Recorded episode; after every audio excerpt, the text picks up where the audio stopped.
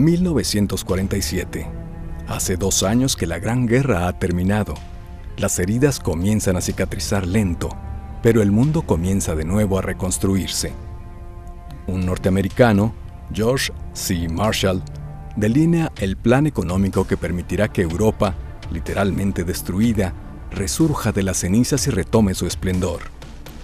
La cooperación entre naciones permite las condiciones para la creación del Fondo Monetario Internacional. Ambas acciones crean las bases para formar el nuevo orden mundial bajo el que se reconstruirán las futuras sociedades. En este marco, Otto Frank publica el diario que su hija Ana ha escrito durante la pesadilla alemana, ofreciendo un testimonio de la cruel guerra. En tanto, nace una de las obras literarias estadounidenses más importantes, un tranvía llamado Deseo, de Tennessee Williams.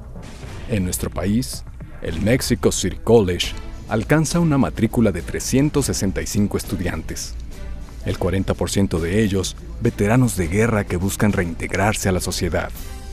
Además ha fundado la Escuela para Graduados, denominada Centro de Estudios Universitarios, poniendo a dos de los mejores profesores con los que cuenta para dirigir la institución, Lorna L. Stafford y José Gaos. Entrega así su primer título en el grado de Master Degree en Artes. El crecimiento no se detiene ahí. Es momento de impulsar el desarrollo de las ciencias sociales, de tal suerte que se crea el Departamento de Psicología y la Maestría en Antropología. Además, la institución ven a ser uno de los mayores emblemas con los que cuenta y que además de identificarle, le traerá enormes logros. Se trata del equipo de fútbol americano del Mexico City College, que honrando al país que les acoge, adopta el mítico nombre de Aztecas.